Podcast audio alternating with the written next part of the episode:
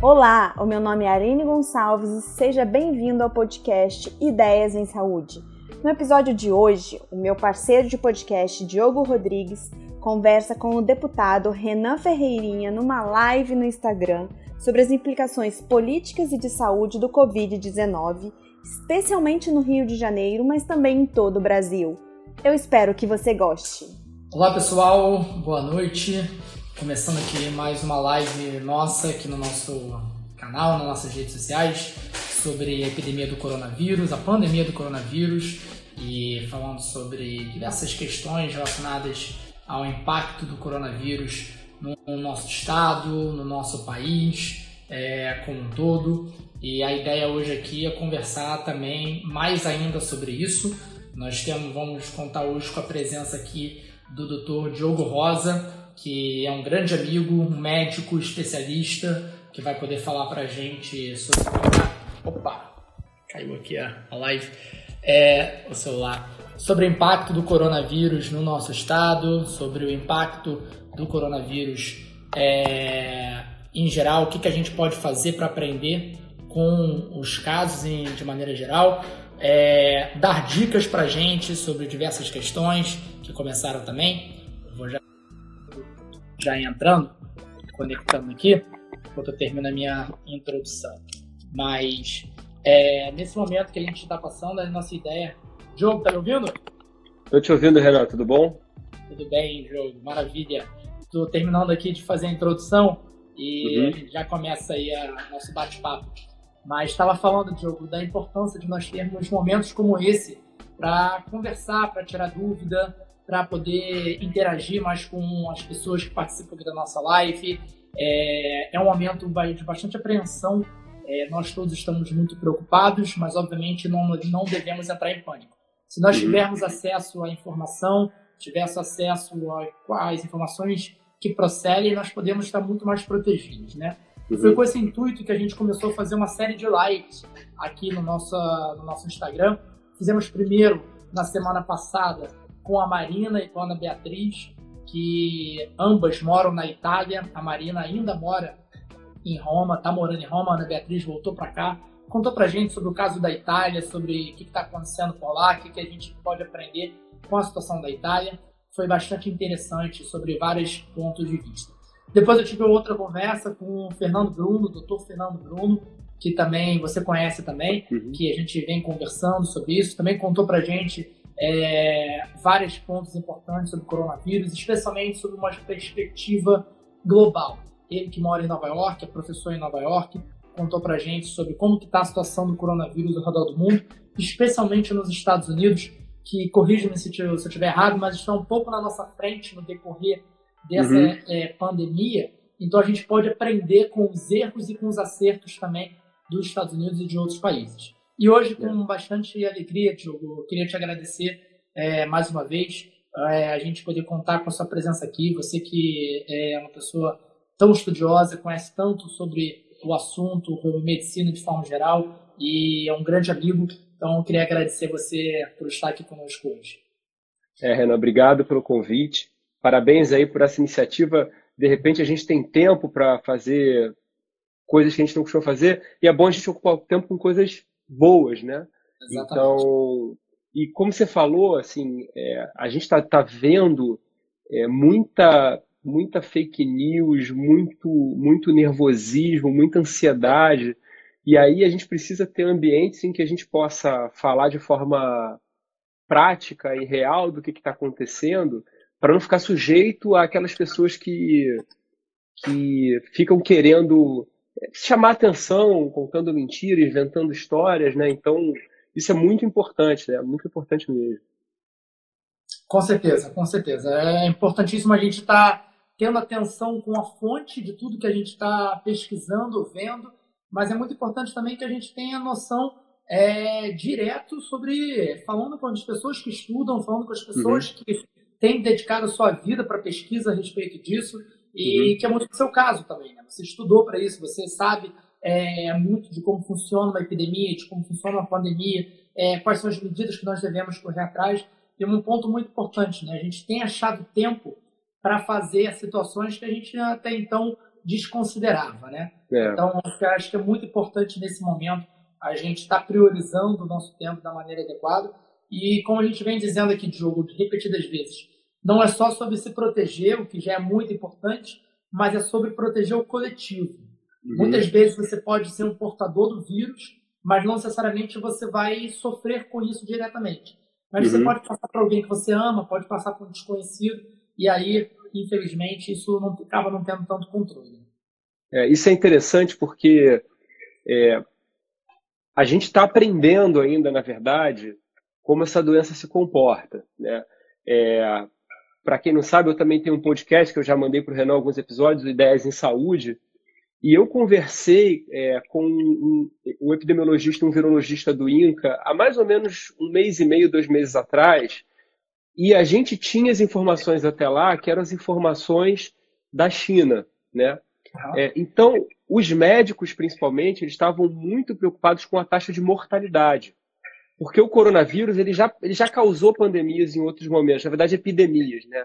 SARS, MERS, e tem outras também, como a de influenza, é, H1N1. Então, a gente achava, a gente olhava para a mortalidade. E a gente achava que, como a mortalidade era igual ou menor, falava assim: ah, isso é mais uma epidemia de um é. vírus respiratório que causa pneumonia, entendeu? E aí o que aconteceu é que a gente descobriu que, na verdade, não é bem assim. Quando esse vírus ele ganhou outros países, principalmente a Itália e o Irã, é, a gente viu que o que pegava mais não eram os pacientes que morriam, que certamente isso é trágico, mas eram aqueles pacientes que demandavam o sistema de saúde. E aí você falou da, dos Estados Unidos, o Brasil e os Estados Unidos são os primeiros países continentais em que a gente vai ter é, o aprendizado fora da China. Então, embora o, o tempo de, de, entre infecção, que, da infecção até o período de, de paciente apresentar sintomas seja em torno de cinco dias, uhum. é, como o Brasil e os Estados Unidos são países continentais, que tem vários países dentro, esse tempo de, de, de dobra, eventualmente, do, do, do, número de casos está chegando a três dias. Né? Exatamente porque é, o Brasil é um país muito grande, então as, a, a, os períodos vão se sobrepondo né, nas diversas é, regiões. Né? Então a gente vai aprender, e é importante a gente estar aqui no Brasil agora nesse momento, olhando com bastante calma, é, tendo bastante atenção para o que está tá acontecendo, difundindo tudo quanto é conhecimento que a gente puder é, entre a comunidade médica e entre a população. Porque a gente está aprendendo junto, né? A gente está aprendendo junto com a doença. Com certeza, com certeza. E fala um pouquinho sobre essa questão dessa troca entre a comunidade médica, assim. É, como tem sido, como isso tem acontecido, Joe? É, você que, que é doutor, você que tem acompanhado isso também com uma atenção muito especial no seu podcast. Fala um pouquinho mais sobre o seu podcast depois pra gente. É. Divulga aí. É, como que tem sido essa troca entre a comunidade científica nesse momento? Olha, nesse momento, é, tem, eu poderia dizer que tem duas coisas principais. A primeira delas é em relação ao tratamento em si, é, que tem, a gente já sabe dos, dos antimaláricos, né, cloroquina, hidroxicloroquina, combinado ou não com antibiótico, toclizumab e outros remédios que estão sendo usados, é, modeladores da imunidade para tentar é, tratar a doença. Então, isso é uma coisa. E eu já adianto para todo mundo: automedicação, principalmente a hidroxicloroquina, que era uma medicação que até semana passada não estava disponível é, para esse tratamento, agora ela está sendo pesquisada, ela não deve ser feita. Então, se por acaso você tiver acesso a uma medicação que alguém disser para você que funciona, é muito importante, não tome essa medicação, a não ser que seja por orientação médica. É, até porque a hidroxicloroquina é usada para tratar lúpus, artrite reumatoide, então os pacientes que precisam dessa medicação não estão não estão tendo acesso. Então, isso é muito importante, muito, muito importante mesmo, entendeu? E tem, tem casos já relatados de pacientes que tomaram é, sem uma orientação médica e se intoxicaram, porque também não é uma medicação livre de efeitos colaterais, da aplasia de medula, enfim. É, então tem essa, essa coisa e essa dentro da comunidade médica a gente está divulgando isso através de estudos clínicos então, principalmente São Paulo está fazendo isso, mas a gente vai ter, tem diversos tipos de estudo clínico, mas provavelmente a gente vai ter alguma coisa que vai acelerar o acesso, porque de fato o paciente que precisa do tratamento, ele precisa logo, né? Não dá tempo é. da... É, Para a minha área, por exemplo, que, que mais focado em oncologia, os estudos clínicos demoram anos, dois, três anos para sair o resultado. A gente vai ter que fazer estudos adaptados que durem dias. Mas é importante as pessoas saberem, só pode fazer isso num contexto de um atendimento médico, o médico dando a medicação dentro de estudo clínico. Então, tem esse primeiro cenário. Perfeito. Gente, para quem está entrando agora, é, a gente está conversando hoje aqui com o doutor Diogo Rosa, um querido amigo que está aqui com a gente falando sobre a situação do coronavírus, sobre a pandemia que a gente está enfrentando, sobre o que nós devemos fazer, como que nós devemos tomar as atenções devidas e sobre a situação como ela está evoluindo no Brasil, especialmente no nosso estado, no Rio de Janeiro. Diogo, hoje eu conversei mais cedo com a professora Márcia Castro, que é uma professora de saúde pública lá de Harvard, e tive a alegria de conhecê-la na, na faculdade. E eu perguntei para ela sobre a cura, né? Porque sabe como ela imagina uma vacina a respeito disso? Ela falou assim, Renan, é, isso vai levar um bom tempo aí. Quando a gente fala de vacina, você não, não, não é algo que vai acontecer proximamente, não é algo que assim, você precisa ter um teste, precisa amadurecer a respeito disso. E aí a, a previsão dela foi que se tudo correr bem, seria para o primeiro semestre do ano que vem você conseguir uhum. ter uma vacina quanto essa. E ela disse para mim que algo muito importante agora seria nós aumentarmos os números de teste, a capacidade de testar a nossa população. Que a Fiocruz vem elaborando alguns testes, que tem algumas startups e algumas empresas buscando melhorar isso e que a gente consiga testar mais pessoas. Você acredita que também é um pouco por aí que a capacidade de testar mais a população conseguiria controlar a, a dispersão do, do vírus?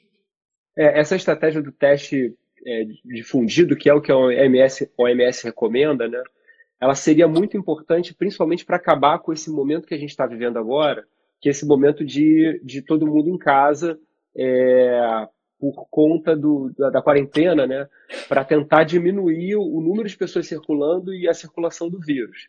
Quando você tem muito teste disponível, você consegue é, isolar as pessoas que estão doentes, então, lembrando que hoje, como a gente tem pouco teste no Brasil, a, a, os, esses testes eles, eles estão sendo priorizados para aquele paciente que está no hospital, que ele está em suspeita, que ele teve é, contato com uma pessoa infectada ou que viajou para um país. Então, o Brasil não está fazendo testes é, é, difusos para todo mundo. Então, a gente está tendo dificuldade, como a gente tem pouco teste, de identificar o indivíduo doente assintomático ou pouco sintomático é aquela pessoa que está com uma tosse, aquela pessoa que está com uma falta de ar, alguma coisa assim, mas que consegue trabalhar, que consegue sair para ir ao mercado. Não é a pessoa que nem vai precisar ir ao médico. Só, ah, eu estou um pouquinho doente hoje, estou um pouquinho resfriado, mas a pessoa toca a vida dela, eventualmente uhum. vai estudar. Como a gente não tem como testar essas pessoas hoje, a gente não tem como isolar. Vamos dizer, por exemplo, que se a gente tivesse teste sobrando, a gente poderia aos poucos começar a voltar a algumas atividades. Você poderia ter, por exemplo, uma atividade esportiva com, com, com um jogo de futebol. Você testa todo mundo, sei lá, meia hora antes do jogo, uma hora antes do jogo, o resultado fica pronto rápido. Tá todo mundo zerado? Vai, então vai lá e pode jogar. Obviamente com, com portas fechadas. Você pode liberar a faculdade, ah, o cara tá doente, tá sintomático. Você fecha aquele cara, você, você manda aquele cara para casa e eventualmente isola a sala dele. Mas quando você não tem como fazer isso, a única solução para você não sobrecarregar o sistema de saúde, que a gente sabe, a gente pode falar um pouquinho sobre isso aqui no Brasil, é, a única solução que a gente tem é a gente botar todo mundo parado. Então, certamente, quando a gente tem muito teste, a gente consegue mudar um pouco a estratégia para conter o vírus. Entendeu? Entendi, perfeitamente. perfeitamente. E falando um pouco sobre a situação aqui no Rio de Janeiro, Diogo. Ontem a gente, foi ontem, sábado, não me engano, nós tivemos a confirmação do primeiro caso de uma pessoa infectada de coronavírus em uma comunidade no Rio de Janeiro, uhum. na cidade de Deus. Uhum. É, e é uma preocupação particular minha assim, muito forte, né? Assim, de quando o vírus chegar nas favelas, chegar nas uhum. periferias. É, fala um pouquinho sobre isso, sobre o panorama do, do Covid em situação, uma situação difícil de habitação. Então, tem algumas coisas que a gente ainda não sabe do Covid e que, de fato, a gente vai aprender provavelmente na marra, por assim dizer. É, a primeira delas é a relação ao clima, que a gente não sabe se aqui no Brasil, especificamente no Rio de Janeiro e em outras regiões, é, a questão do clima vai fazer diferença, ou seja, se o vírus ele vai se propagar é, de forma igual, tá? A gente sabe que quanto mais intenso é o parece, né, que quanto mais intenso é o convívio com uma pessoa, mais grave é a doença que a pessoa que ela contaminar vai ter. O que, eu quero dizer com isso? Você tem um contato rápido com uma pessoa, você foi numa festa, abraçou e não viu mais a pessoa, você vai ter uma doença. Se você é contaminado por uma pessoa que está convivendo com você todo dia, você está meio que ali é, do lado, do, o tempo todo pegando, a carga viral que vai, vai, chegar até você vai ser maior. E a gente sabe que numa comunidade a gente tem, às vezes, um, um cômodo para morar várias pessoas, né? um ou dois cômodos para morar várias pessoas. Então, esse tem um outro lado também que a gente não sabe como é que vai ser. Tem uma questão também que é a genética. Então, até agora, é, é, principalmente os asiáticos, né? e aí também a gente teve o Irã e, e os, os, italianos do norte da Itália, onde a infecção está pegando mais, e agora também o estado de Nova York né, e, e, e Washington. Então, a gente não sabe, talvez, se, se os pessoais de, de, de, as pessoas de, de etnia afro-brasileira podem ter talvez uma genética que a, a, gripe não seja tão forte, entendeu? Os sintomas não sejam tão fortes. Eu acho que essas coisas a gente não pode contar com elas a gente tem que contar que vai ser igual ou pior do que está sendo na Itália e no Irã. E se preparar para isso, entendeu? Porque essas pessoas vão precisar de atendimento médico também. Com certeza, com certeza. E é um pouco do, da grande preocupação nossa aqui no Rio de Janeiro, né? A respeito disso e como que a gente consegue dar vazão a todos é. essa, a, a, esse momento e que a gente vai estar enfrentando da melhor forma. Diogo, fala um pouquinho também para a gente sobre a questão do Sistema Único de Saúde, a capacidade, como que a gente os problemas que nós enfrentamos a respeito disso, a questão tão importante de achatar a curva, sobre é. o porquê o isolamento social é, é importante nesse sentido. Gente, para quem está entrando agora, é, estamos conversando hoje aqui com o Dr. Diogo Rosa, especialista no assunto. A gente vem conversando já há um tempo sobre a questão do coronavírus e ele se disponibilizou hoje para estar tá conversando conosco aqui, é, tirando dúvidas, interagindo e falando sobre o panorama do Covid-19 no Brasil no estado, e, no, e no Rio de Janeiro em especial. É, então, é importante para o pessoal que está assistindo entender que o Brasil tem um, um, sistema de saúde, e aí falando do Rio, vou falar especificamente do Rio, mas isso vale para todo o Brasil. O Brasil tem um sistema de saúde que ele é único no mundo. É único no sentido de que assim ele tem é, um sistema privado que ele faz a mesma coisa que o sistema público. É, então, na prática, a gente tem um sistema público que é feito para dar vazão à população, e a gente tem um sistema privado que meio que é complementar, mas ele, dá, ele, ele é feito para dar vazão a todo mundo que paga. Então a gente meio que tem um sistema em cima do outro, por assim dizer. É, como o SUS vem vivendo um período é, é de, de piora, de falta de profissional, de falta de estrutura, mas você tem muitos hospitais ainda, é, é possível recuperar muita coisa de forma é, emergencial. Se você dispuser de, de, de equipamento e de pessoal, a estrutura ela pode ser recuperada para você responder a grande parte do problema. É, mas, assim, já no dia 13, os leitos de, de, de CTI já estavam 100% ocupados. Ocupados só por pacientes com Covid-19? Não. Ocupados por pessoas que infartam, que fazem cirurgia, coisa e tal. Então, assim, o, o, o, a, a, UTI, a, a, carga de UTI, né, que é, na verdade é onde a, coisa fica pior, porque é onde o paciente vai precisar de respirador, é, e onde eventualmente vai aumentar a curva de, de mortalidade, é, porque se o paciente não tiver acesso a isso, esse é o nosso medo. É, o paciente vai morrer antes mesmo de ter um respirador, de ter acesso a um leite de terapia intensiva. É, você acaba, se você não tem isso à disposição, você é uma situação de, de tragédia, uma situação de guerra. Né? Você não tem, é. Então, o que, que a gente precisa fazer? O que, que, o, que, que o Rio de Janeiro está fazendo? É, em primeiro lugar, o, o, a, obviamente, a iniciativa privada a iniciativa e, a, e o poder público estão é, criando parcerias para tentar internar os pacientes que não puderem nos CTIs, é, privados nos públicos. Isso é a primeira coisa. Isso era meio óbvio, a gente esperava que algo assim fosse acontecer. É, em segundo lugar, está se planejando uma estrutura de hospital de campanha no Rio Centro.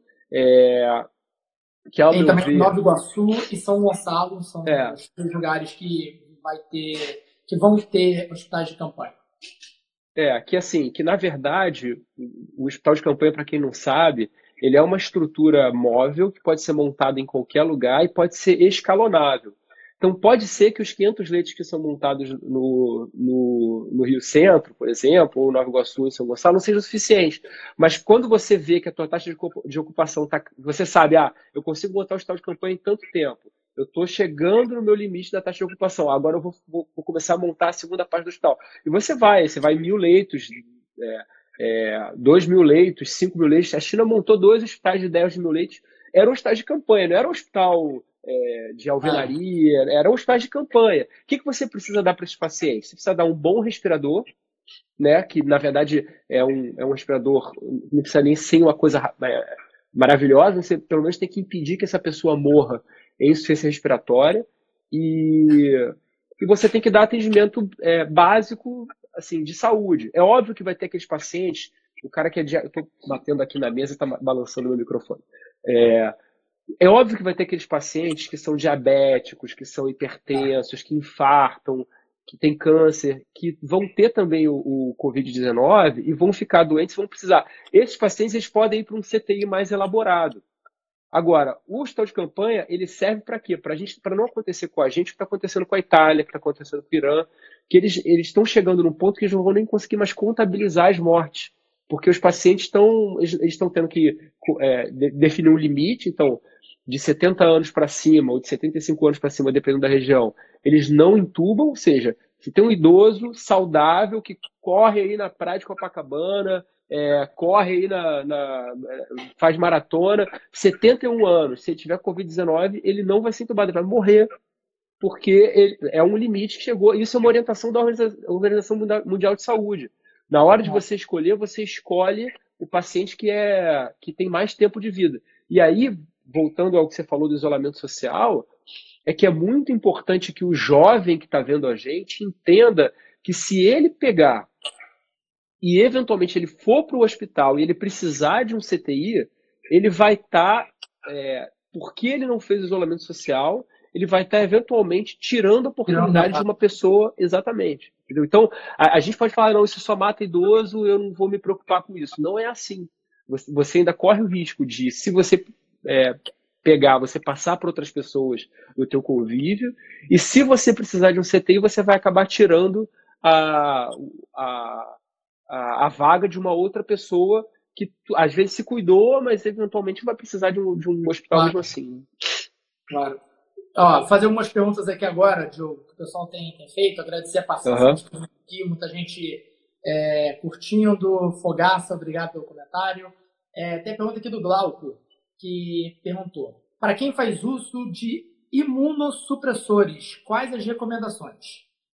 Olha, em tese, as pessoas que estão em imunossupressão, e aí principalmente o. Explica o que, que é imunossupressão. É, de, bom, tem vários tipos de imunossupressão, mas basicamente é, é, é, é, o nome já diz: é uma pessoa que está fazendo um tratamento que abaixa a imunidade.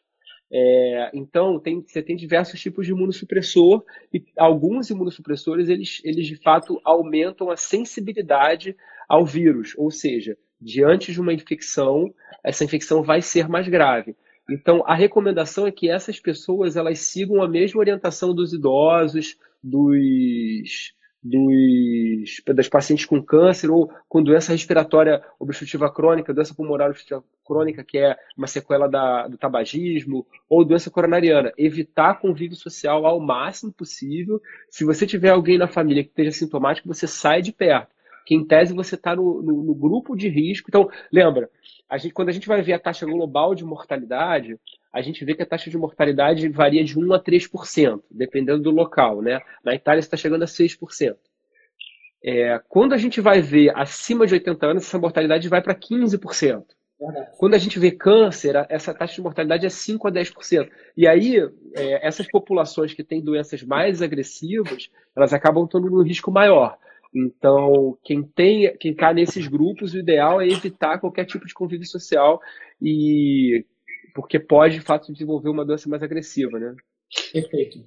Outra pergunta aqui, Diogo, da Ana Beatriz, que participou conosco aí da nossa primeira live, que está aqui agora de volta, graças a Deus, está aqui no Brasil e se cuidando também, que ela disse aqui, primeiro, boa noite para gente, e perguntou, já tem alguma informação na comunidade médica se após um paciente for curado, ele pode voltar a ser infectado pelo Covid-19? Boa noite, Ana. Então, essa, de fato, a gente está tendo relatos disso. É, é, e aí tá, então tá, tem duas coisas, né? Então se diz que é, o, quando você é, se infecta com Covid-19, é, em tese você está imunizado. E essa é a teoria que a gente está defendendo, que aos poucos as pessoas vão pegando, vão ficando imunizadas e o vírus para de circular. E tem algumas pessoas, de fato, que parecem ter desenvolvido os sintomas, terem testado e, e depois terem se infectado de novo. E essas duas coisas, elas parecem contraditórias, mas elas não são. É, e aí a gente tem que entender que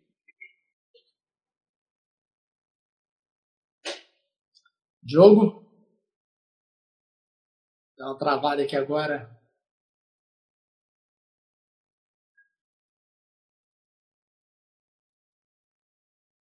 O Diogo. Vamos voltar aqui já, pessoal. Deu uma travada aqui com o Diogo. Enquanto ele não volta. Oi, Renato, voltei. Voltei. Voltou, voltou. É, e, e, aí tem, o que, que, pode acontecer? O vírus pode mudar e a pessoa pode ter pego uma variante diferente do vírus, ou ela pode não ter desenvolvido imunidade. Isso também pode ter acontecido, mas aí é um percentual pequeno de pessoas. A gente não sabe quantas pessoas que ainda desenvolvem o vírus e eventualmente desenvolve de novo. Pode ser uma questão de imunidade, porque a própria pessoa não conseguiu desenvolver anticorpos para isso, ou não deu tempo de desenvolver anticorpos para isso.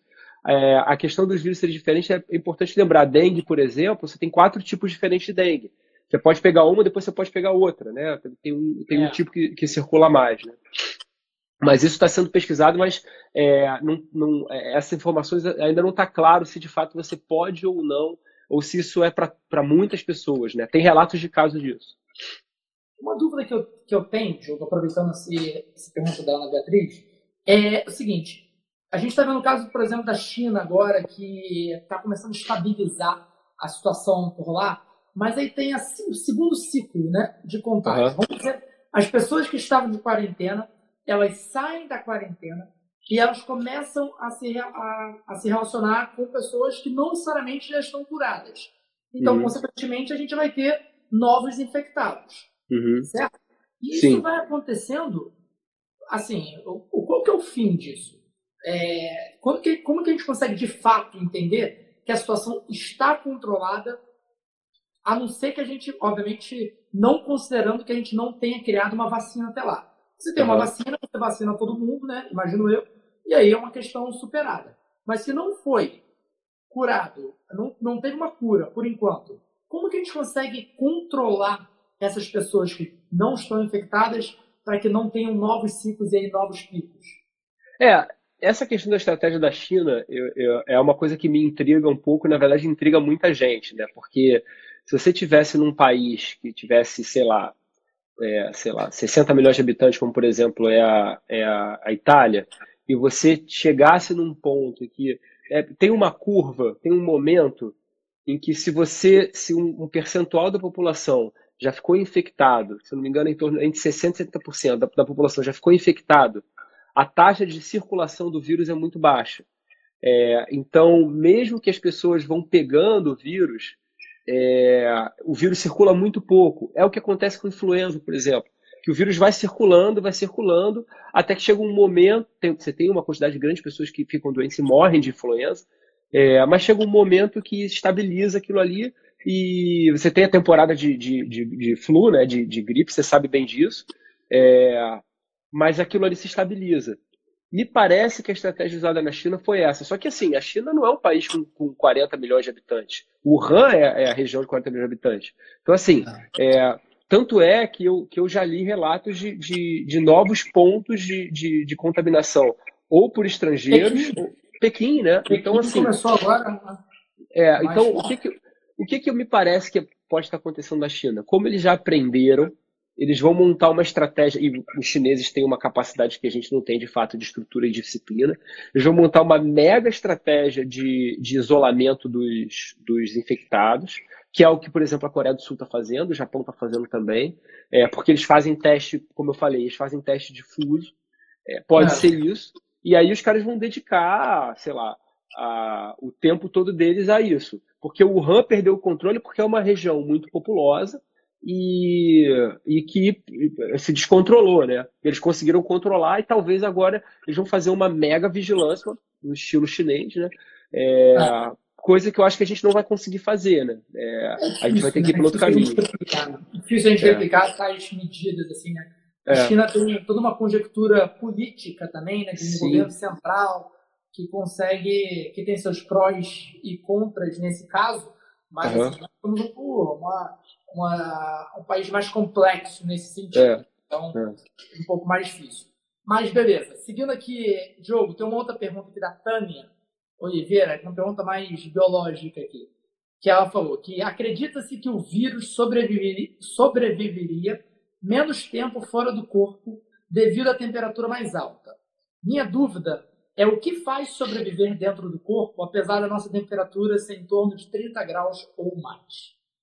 É, então vamos lembrar o que é um vírus, né? O vírus, ele é, é, é engraçado porque o vírus, é, quando você pensa no vírus do computador, você consegue entender melhor o que é um vírus. A, escolha foi muito boa na hora de é. escolherem é, o, o, o que é um vírus. Ele é um pedaço de DNA ou de RNA, é, que normalmente vem encapsulado ou não, é, ele em si não é um microorganismo. Tá? Ele é um, um conteúdo ali de proteína com, com carboidrato, enfim. Ele é uma, um, uma, uma bombinha relógio que fica ali. Depois de um tempo, ou pela temperatura, ou pela degradação, oxigenação, oxidação, ele, ele, ele desaparece, ele, ele, ele perde a viabilidade. Quando ele está é, num meio qualquer, na, na, numa superfície é, de madeira, numa superfície de metal ou numa roupa, é, ou no chão. Quando ele entra no nosso corpo, ele segue a programação normal dele, que é o que ele entra em algum em alguma célula aí, e aí começa a se proliferar. E ele gera uma reação, que pode ser uma reação é, pulmonar, ele pode, ele pode causar uma pneumonia, como são esses vírus que causam pneumonia, ele pode atacar o linfócito T, como é o caso do vírus HIV, ele pode causar um câncer de colo de útero, como é o caso do HPV. Cada vírus vai causar o seu, o seu problema. Então, quando ele entra no nosso corpo e ele entra na nossa célula, essa temperatura que a gente tem, na verdade, é a temperatura ideal para ele sobreviver. É, porque aí ele está no meio dele, por assim dizer, entendeu? Entendi, perfeitamente. Entendeu aí? Espero que, que a Tânia tenha entendido também é, a pergunta. E obrigado, Tânia, pela participação. Uma, caminhando já para o fim aqui, Diogo, para a gente fazer algumas últimas perguntas. Uhum. A, a, tem uma nova pergunta aqui. Quem já teve pneumonia está no grupo de risco? Então, depende. É, é, por que, que, por que, que essa pessoa teve pneumonia? Então, vamos dizer que seja uma pessoa de 55 anos que fuma há 30 anos é, e teve uma pneumonia. Essa pessoa, ela está num grupo de risco, por conta do contexto de saúde dela. Uma pessoa de 20, 25 anos, é, que, pô, sei lá, estava num momento de estresse muito grande de trabalho de estudo, se alimentando mal, fazendo muita atividade física, dormindo pouco, teve uma baixa de imunidade, teve uma pneumonia, é, aí, se, se esses, esses, fatores foram retirados, em tese, isso está resolvido. Um parênteses. Existe um tipo de pneumonia, que é a pneumonia por tuberculose. Tuberculose é endêmica no, no, no, estado do Rio de Janeiro, ou seja, é uma, é uma infecção que está, todo ano tem um número alto de casos, é, que ela causa uma alteração no pulmão que é muito característica. Então, em tese, é, quem tem tuberculose ou teve tuberculose tem um pulmão mais doente. Essa pessoa tem que tomar mais cuidado porque ela está no grupo de risco. E aí, volto a falar, é, incidência de tuberculose na China, no norte da Itália, é, na Coreia do Sul, a gente não sabe. Então pode ser que a população de tuberculose no Rio de Janeiro vá muito pior, a gente não sabe. É, o Rio tem uma, uma concentração de tuberculose muito forte, né? Assim, até é. comparado com os outros estados, infelizmente é um dos estados com a maior porcentagem né, de tuberculose no, no nosso país, né? É. E Diogo, tem várias pessoas aqui mandando também mensagem aqui. O Juan, querido amigo Salve, aí, Juan. gente. É, dois grandes amigos. Deus abençoe vocês, o trabalho que fazem pela sociedade. O Michel também mandou um abraço. Então, um abraço, Michel. Gente, gente boa aí, amigos assistindo também. E já caminhando para o fim aqui, tem uma outra pergunta, vou fazer a última pergunta, que é a do Nicolas Japoso, que fez uma pergunta que, é, que acho que vale a pena a gente abrir esse debate. Ele faz o seguinte: vocês não acham que a solução proposta, eu imagino que a solução proposta, ele está falando sobre isolamento social, é, vocês não acham que a solução proposta provavelmente causará mais danos do que o próprio vírus?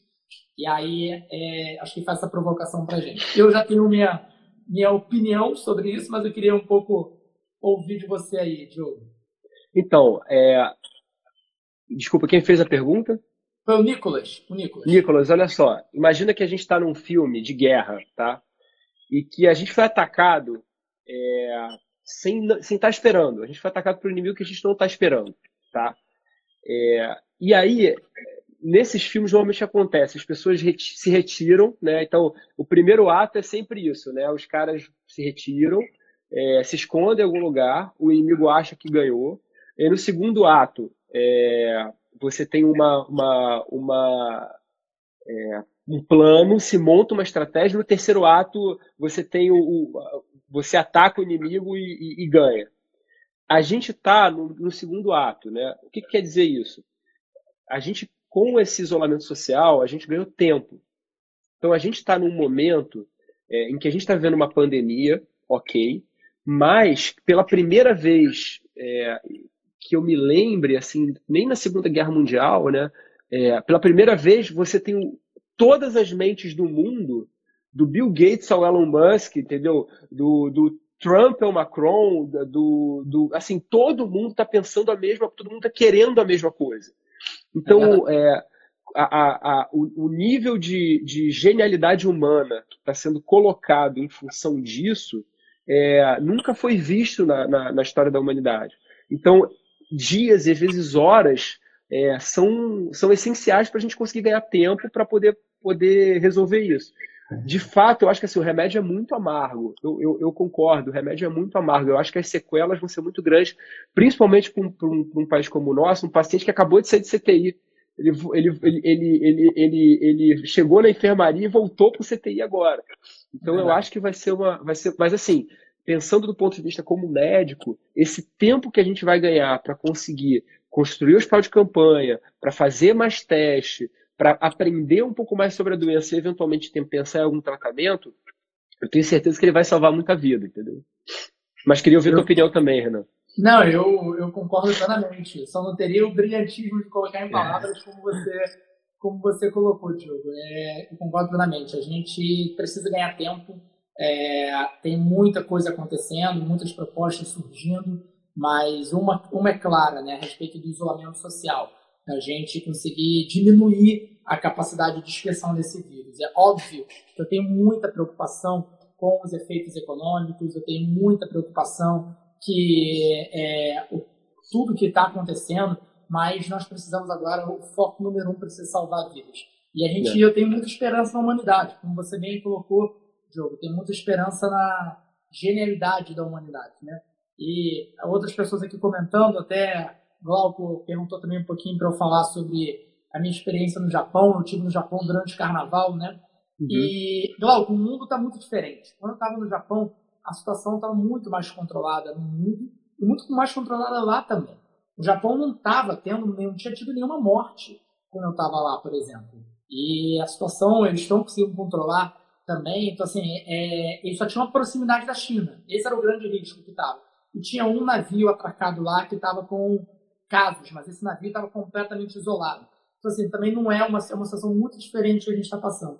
O que, eu, o que eu consigo dizer a respeito disso, da minha experiência lá, que eu fiquei lá uma semana, são as proteções que eles estão tomando. Então, assim, obviamente, uma cultura muito diferente, já uma cultura que é, não tem tanto contato humano, assim, né, de físico. Nós somos uma cultura muito próxima, eu acho que isso é muito positivo da nossa parte, mas nós precisamos nos re, readequar né, nesse momento, né, nos adequar nesse momento sobre não estar tá cumprimentando as pessoas, estar tá mantendo as nossas mãos limpas toda hora, tudo quanto a isso. Mas tem sido um constante aprendizado. Tenho conversado com amigos de vários cantos do mundo e todo mundo, assim como o Diogo falou, né, tá aprendendo, tá buscando aí sair dessa o quanto antes. Diogo, me fala aí um pouquinho suas considerações finais, deixa uma mensagem bacana aí pra gente. É, a gente está chegando aqui no nosso limite e do tempo da live. Dá, um, dá uma palavra final aí pra gente, por favor. Queria desde já agradecer, Renan, o convite, parabenizar você pela pessoa que você é, pelo, pelo mandato que você está fazendo. É, tenho certeza que se a gente cair, a gente vai levantar mais rápido o trabalho de pessoas como você. Sei que você vai estar na linha de frente aí para lutar pela gente. É, mensagem para todo mundo. É, não, não, é, não, não se deixem assustar por fake news, por mensagens, por áudio, por, por mensagens que, que querem é, dizer que o mundo vai acabar, que está tudo ruim, enfim. É, tem muita gente que fica difundindo isso por, sem necessidade. É, ao meu ver, as estratégias que a gente está tomando dentro das nossas possibilidades estão adequadas, a gente vai conseguir dar conta de boa parte, a gente vai ver como é que as coisas vão acontecer.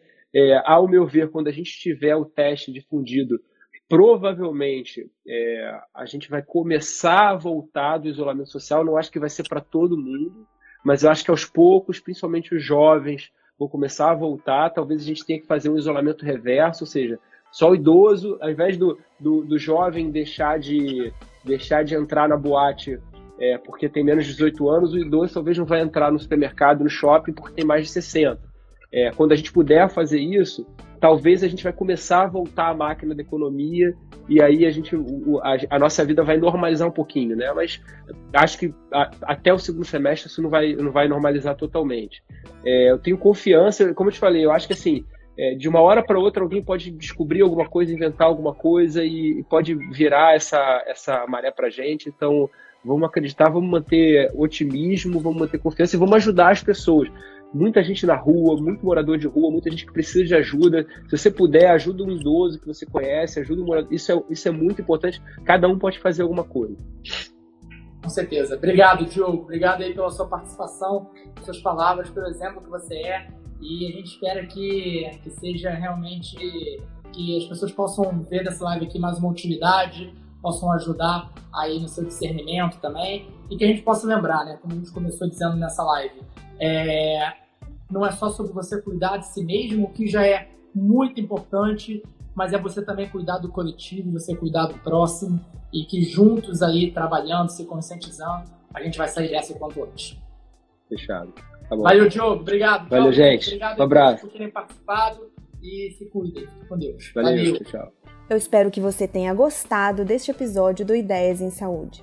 E eu gostaria também de esclarecer que, devido à pandemia do Covid-19, não colocaremos com regularidade aos domingos os novos episódios.